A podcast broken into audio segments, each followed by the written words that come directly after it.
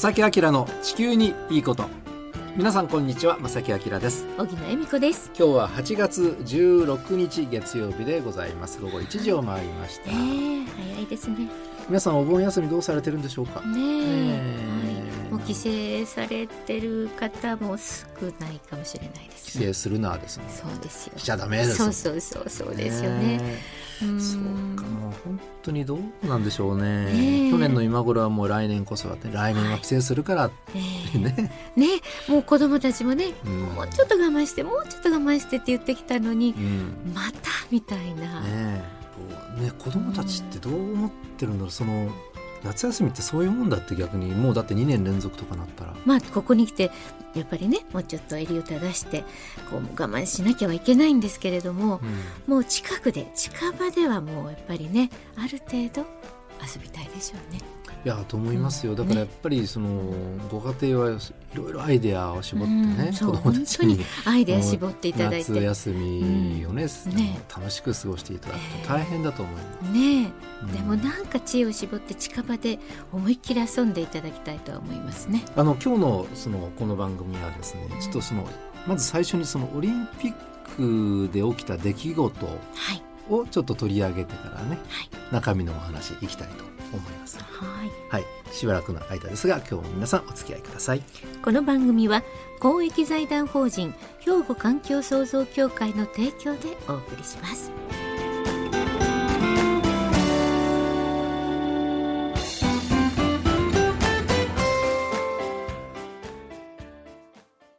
兵庫環境創造協会地球温暖化防止自然環境の保全再生子どもたちへの環境学習など皆様と共に身近な暮らしの中で地球環境を守るための取り組みを進めています。人と自然が共に生きる21世紀の豊かな環境づくりを兵庫環境創造協会。えーコロナの話をねしてますけれども、ねえまあそんな中でもねコロナ禍の中でも東京2020オリンピック、うん。やっぱりどうなんだろうやってよかったのかな。うん。まああの本当始まって選手の皆さんのねご活躍を見てるとですね、はい。もう私たちもこう元気いただきますし、やっぱりね盛り上がるというか本当に元気をもらうというか、ね感動しますよね。ねえ意味では本当そう思うんですが感染者の方が増えるっていうね情報が入ってくると、うん。やっぱりこう何とも言えない気持ちにはなりますね。そうですね。本当にね。ううんん実はそのオリンピックの開会式の時のはい。出来事なんですうんが、はい。えー東京五輪パラリンピックえー大会組織委員会は各会場のスタッフ向けの食事で食品ロスがあったと明らかにしたとこういうニュースがありましたね。ありましたねありました。覚えてますか？覚えてます。えー東京国立競技場で行われた開会式では約1万人分の弁当が用意され、うんそのうち約4,000食が無駄になったほかはい。他の会場でも2、3割のロスがあったと、ですよね。うん。まあ、この番組のこの食品ロスをね、はい。あの何度か取り上げていて、えー。えーまたやろうかなと今ね比較しているところなんですけども、うん。はい。まあでもこれ世界に発信するうん。大舞台でねそういうことが起きてしまったと。い。やこれねうん。ちょっとこれは大きいですよね。あの単純に計算してもですね、はい。1個ねお弁当500円って考えても4,000個だったら200万円いやこれはもうちょっと考えなければいけなかったんじゃないかなともちろんあの。え食品を無駄に捨ててしまうっていうのはとんでもないことですけども、うん今日ね、はい。この番組で取り上げるのはそのはい食品ロス、食品ロス以前の問題としてゼロウェイスト。はい。要するに廃棄物ゼロゴミゼロですね。ええ。これをね取り上げようと思うんですあねー。なるほど。うん。うん。このゼロウェイストってまた英語でね皆さん恐縮ですけれども、あのゼロウェイストっていうのはゴミをゼロにすることを目標にできるだけ廃棄物を減らそうとする活動のこと。まあ皆さんご存知かもしれませんけどね。廃棄物ゼロです。はい。うん、で今はですね本当に大量生産大量消費の現代社会ですので、ええ。ー疑問を持った人の活動によって今は結構世界中でねこのゼロ・ウェイストっていう考え方が広まっていることはこれは間違いないですね。えーゴミの出ない生活スタイルを取ることや物の流通のさせ方を変えること、まあ、カーシェアリングとか、うん。まあ、あのいろんなレンタルサービスね進んでますよね。そうん。ええええ。それから資源を浪費しない製品の生産方法うん。を考える。などね、い、ろんな分野で取り組めることは、まあ、考えられてはいますよはいね。進んでますよね。うん。え。でまた地球温暖化対策として自治体や企業がゴミ出しの仕組みを工夫するなどによってゼロウェイストを目指す事例も結構増えてはきております。はい。私たちの生活内においてねゼロウェイストを目指す方法としてはいろいろありまして例えば生ゴミ。うん。これをゴミではなくすためのコンポストって聞いたことあります？あります。はい。うん。まあ、肥料にするとかね、はい。そういうことですよね、はい。これは実はね結構田舎では普通に行われてたり昔からね。ええええ。本当に穴掘って埋めるだけでもね、うん。まあ、ちゃんとしたいろんなね仕組みもあのあるんですけれども。あの僕の知り合いでは九州の、まあ、地方に住んでる、ねええ。人があの道端にその結構バケツ置いてあって、はいえー余っちゃったうん。食べ物とか生生ゴミ出たものはそこに入れてくださいっていう共同でやってるみたいなねそんな自治会もあるみたいあです、ね。そうですか。そういうのもあるんですね、でそれからあの我々の、ね、生活内においてのゼロウェイストを目指す方法ですが、はい。容器包装は分別して資源化に回すとこれはもう当たり前。もうじゃあ本当当たり前になにこれはねってきてますね。はいなってきました、うん。はい。で使用済みのものは捨てないでリサイクルに回すはいこれあのプリンターのインクとかもありますよね。ねありますね、うん。ええ。それから買い物をするにはエコバッグを持っていうん。もうって、これもね。プラスチック袋は使用しない。はい。で、まあ、古着それから古本うん。を、まあ、利用しましょう。買いましょう。読みましょう。これはちょっとね抵抗ある方は中にはいらっしゃるかなと思いますね。まあ、リサイクルですね。はい。それからフリーマーケットやリサイクルショップで売ったり買ったりすること。うん、これもね流行ってますね、量り売りを利用して容器包装を使用しな。い。これもいいことだと思います。増えてますよね。じわじわええとじわじわとなんとなく増えてきてますね。はい、それからレンタル品を、まあ、利用すると。うん。車であったり家具とかね。はい。あのベビー用品。ちっちゃい頃着てたけどもうね着なくなった、うん。このレンタルに出すレンタルで利用するっていう形ですね。ねはい。えーそれからもともちろん本とか CDDVD もレンタル図書館を利用する。などなどですよね、えでこのゼロウェイストという考えをね世界で最初に導入したのがオーストラリアの首都キャンベラなんですって。そうなんですか。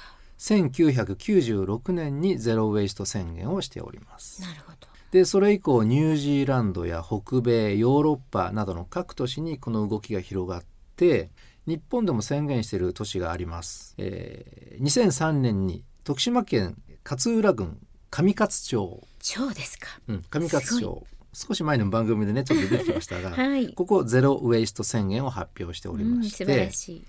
このね上勝町はですね、はい。2019年4月時点で町のリカリサイクル率が81%という驚異の高さで世界から注目を浴びております。素晴らしいですね、うん。あの日本ではその他にでもですね2008年にはい。福岡県水間郡大木町ここもゼロウェイスト宣言を発表しております。素晴らしい。うん、じわじわとこうやって実はですね地方からこの取り組みがあの進んでいて、ねえ。そういう地方の町が海外と情報交換し合ってということがあるんですよ皆さん。ねえ。でね。今はそのネット社会なのでね、はい。別に都会に住んでいないとできないことではなくて、うん。逆に地方だからこそできることっていうのはたくさんあるんだなっていうのがこの例からも分かりますよね。と勉強になります、うん、はい。環境への取り組みっていうのは地方が主流っていうことも言えなくもないかもしれませんね。うん。なるほど、うんでさてここで一曲お届けして海外、えー今度はですね海外でのゼロウエストの現状についてお届けしたいと思います。はい。曲はニール・ヤングでハーベストムーン。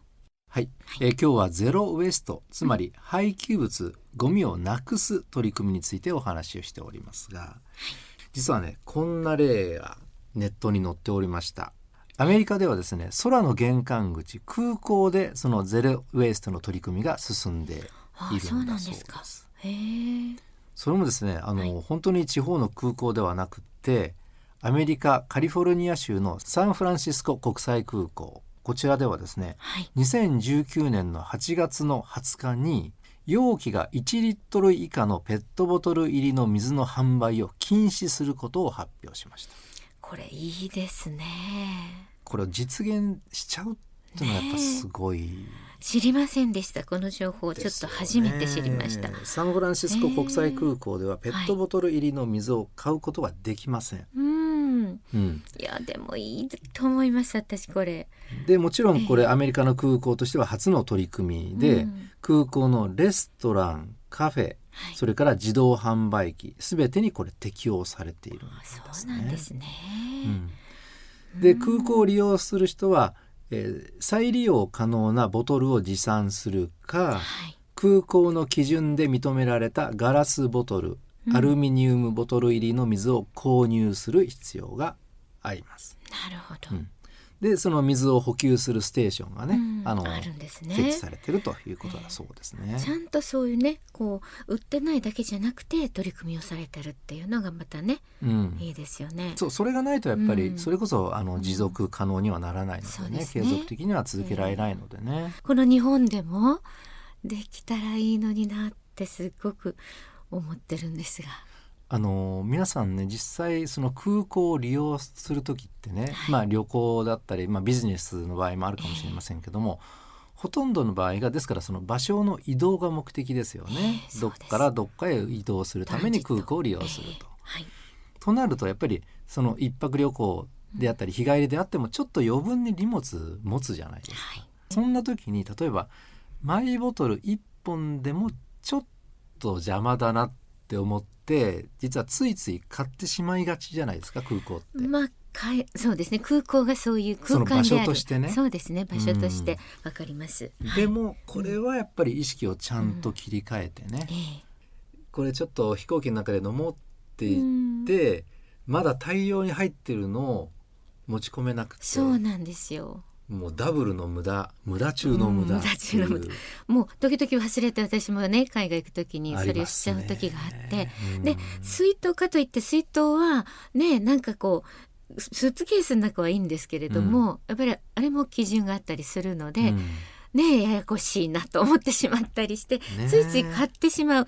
もうおっしゃる通り空港っていうのはそういう場所なんですよね。だ。けれどもやっぱりね、あの一つ荷物になるけれどもやっぱりマイボトルっていうのはやっぱり持っていくべきかなと思いますけどね。でちゃんと持ってこれでね空港でうん置かれてるっていうのはこれ素晴らしいことですよね。そうですね。うん。であのまあそれ空港のねアメリカの空港の例なんですが、そのじゃあその僕たちどうしましょうかと。どのようにしてそのゼロウェイストを目指しましょうかと、うんゴミゼロ廃棄物ゼロですね。そこですね。でまずやらなければいけないのは自分の消費行動であったり、購買習慣をはいまず把握することです。そうですね。自分が、自分自身がどのような消費をしていてねどう消費行動をとっていてそれからどのようなものを買って買う習慣があるのか、うんないのかはい。で最初にやるべきことは自宅のゴミ箱を調べることがスタート。なるほど。というおっしゃる方もいらっしゃいます、うん正しい。うん、そうしないと、はい。おやっぱりまずそのスタートが切れないと思うんですよね。そうですよね。意外とルーティン、先ほども申しましたけど習慣になってることって、うん。なんか無意識ぐらいな感じなんですよね。うん、そうそうそうそう。それをはたっと「いや分かってる分かってる」って言いながらもちょっと多分ゴミ箱見たらなるほどっていうことも絶対ありますよね。今までの生活の中で何をやめて何を他のものに置き換えるかこれを知るにはもうそこから始めるしかないそうですね。ですね。であのライフスタイルっていうのは人それぞれなのでその後の具体的な解決策って多分人それぞれだと思うんですよね。だけれどもやっぱり最初にするべきことは、えー自分の消費行動とか購買習慣を把握すること。でこれがゼロウェイストのスタートと言われております。そうですね。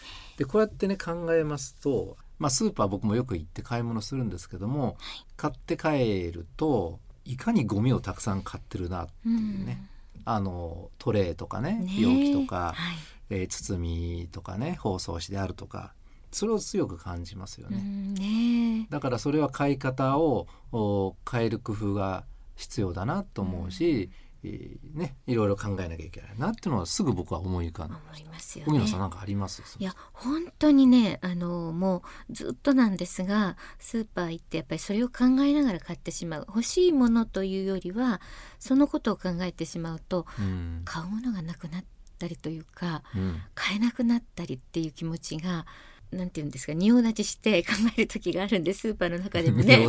本当に唖然としちゃって。いやいや本当笑い事なんですが。でもあの必要なものは買わなきゃいけないし、ね、そうなんですよ。今日はこれがしたいとね、お料理を思いついてもそれを買おうとしたらですねご丁寧に包んで包んで ラップしてまたトレーに置いてその上でまたラップしてあったりして、うん、これは買えないと思ったりするんですね。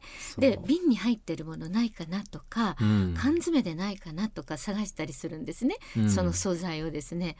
で例えばああのデパートだったら量り売りしてたなとか紙に包んでたなとかね、うんうん、例えばお肉でもあの実際ねそういうのがあったりするので場所を変えて買おうとしたりですね。実は工夫はしちゃうんですが、はい、やっぱりこうそんなこと言ってると本当に買えなくなるなっていうのありますね。仁王立ちわかります？わかりますか？本当にすいません。このちっちゃいからだって仁王立ちよくします。あの もう少し具体的にね、じゃあそのゼロウェイストを推進する方法としては、はい、一つのやり方はまとめ買い。まとめ買いですね。うん、いいですね。これはあの何もですね、うん、商品を大量に買ってストックしておきなさい、はい、ということではなくって。はいあの包装パッケージなしで量り売りで売られている食料品を買うこと。そうなんですよね。これは本当に工夫だと思いました。うん、はい。でこれお店選ぶと例えば卸売りのお店だったりしますよね。一般の人も買えたりとか。あります。それから最近よくあるのは逆にあの高級食品雑貨店などなど。ええ。お米屋さんとか、はい、それから香辛料とか石鹸とかの量り売りって、結構おしゃれなお店もそういうことしてますよね。うん、ねあの環境に優しい売り方をされてるお店はたくさんあります。あります。で今ねおっしゃったように高級食品雑貨店とかね、うん、高級ってつけていただいたんですが意外とね、うん、量り売りでまとめて買うとですね小分けして売ってるものよりもまああのねいろんなお店ありますけれどもねあのまとめ買いすることができるところっていうのは意外とお得だったりします。そうですよね。はい、あのそれはその消費者に還元するという意識でお店されてる方もたくさんね、お店ありますよね。はい、あります。うん、はい。でこの量り売りなんですが、要は必要な分だけ買えるというメリットもあるので、あの食料品が食べる前に悪くなっちゃって食べられなくなっちゃうとかね、うん、そういうこともなくなることが多いですよね。ね。うん、ええそれからあの僕もよく行く例えば道の駅であるとかね、あ、ね、の地元の生産者の方が、もうそのままそのお店に持ち込んでと。ね、でそんなちゃんとした、あの放送もないままね、うん、逆にそれがあこれ新鮮ちゃうかみたいな 意識も僕を持ってしまうしね。もう本当いいと思います。で逆に、うん、あのそこでね生産者の方がやっぱり傷んでると買ってもらえないからってね、うん、最近はその個包装って言ってね綺麗にラッピングされるところも逆にああいうところでも生産者のうん、あのいらっしゃるところ、まあ、お店でもね増えてきたんですけど、あえてこの間それを申し上げたこともあるんです。あのいや大丈夫です量り売りでいいと思いますよと。そういうパッケージをしっかりしようとという考えを持っていらっしゃった方が、そうなんです、えー、どちらかというとそういうお店すら今ちょっとね個包装を工夫して傷んでるのより綺麗に見えた方が買ってもらえるって思っていらっしゃる生産者の方も多かったので、うん、あのお店の中身が変わってきたのでね、うん、えー、いやそんなことないですよって戻してくださいってねトマトこう量り売りしましょうとか言って、うん、あの言ったことはありますけれども。そう大野さんでそんな場所にアドバイスもしに行くんですいやもう単なるあのうるさいおばちゃんのあの形でですよ。あのな何もあの私こんなものですとか言わないで、あのこれこの方がいいと思いますよっていうことは常日頃これはあの主婦目線というかねもう一般消費者の目線で私はどこ行っても言いたいことは言って帰るんですけれども。意外とあのいいと思いませんか？でも言わないと。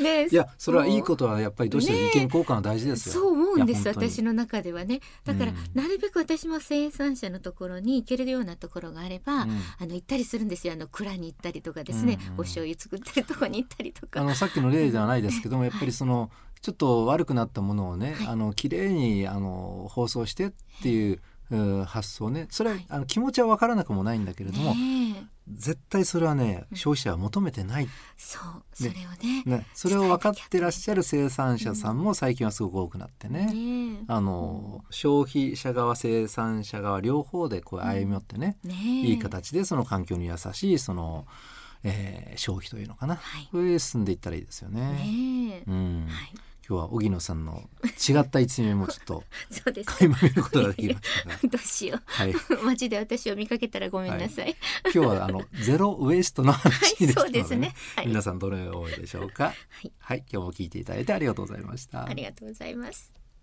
兵庫環境創造協会地球温暖化防止自然環境の保全再生子どもたちへの環境学習など皆様と共に身近な暮らしの中で地球環境を守るための取り組みを進めています。人と自然が共に生きる21世紀の豊かな環境づくりを兵庫環境創造協会。えさて今日はゼロウェイストをね廃棄物ゼロゴミゼロのお話ねそれを目指しましょうというお話でしたが、はい。えー番組にねファックスをいただいてますので、ねえ。ちょっとご紹介ください。はい、いつもありがとうございます。神戸市北区からマーブルさん、ありがとうござい。ますスーパーで賞味期限が近いものが安くなっていたら喜んで買います。これも協力しているってことになりますね。私もやってるやってる、うんっていただきました。あの、まとめてねちょっと安くしても賞味期限近いんですって、い、やこれ全然いけるよなって。なんか本当素晴らしいことですよ。うんね、どんどんやっぱり早く切れてしまうようなもの、またあのこう安くなってますよね。うんもう本当にあの夕方とか行ったらね、いっぱい出てきたりなんかして、ぜひ買いましょうね、マーブルさん。私も頑張って買います。賢い消費者でねそうです思います。ね。はい、えー、マーブルさんのようにですね、この番組ではお便りね、おお待ちしております。どしどしね、こうやって紹介させていただきますのでね、あの、宛先を、荻野さん、よろしくお願いします。はい。お便り、おはがきの場合は、郵便番号650-8580、ラジオ関西、正木明の地球にいいこと。